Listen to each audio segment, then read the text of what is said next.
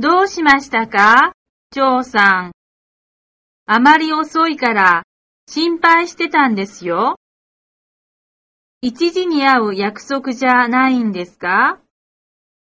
今もう一時半過ぎですよ。遅くなってすみません。仕事がなかなか終わらなくて。約束の時間を間違えたのかと思いましたが。本当に申し訳ありません。この次は気をつけますから。遅くなりまして申し訳ございません。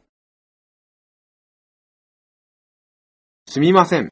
だいぶ待たせましたか？いいえ、大したことはありません。待たせちゃってごめんなさい。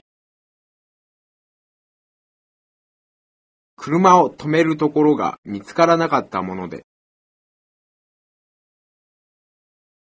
電車がなかなか来なくて事故があったらしいんです。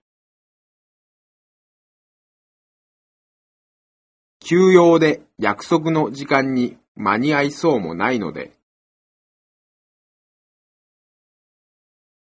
すみません、時計が止まってたんです。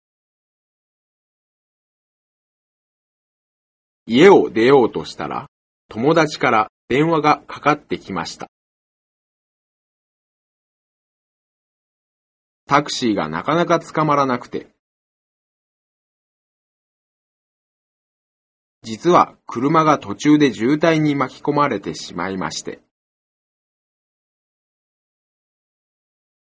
遅くなるのが分かっていたら電話をくれればいいのに。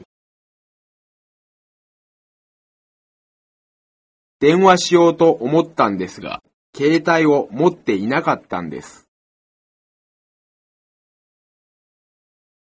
ここの電話番号がわからなかったもんだから、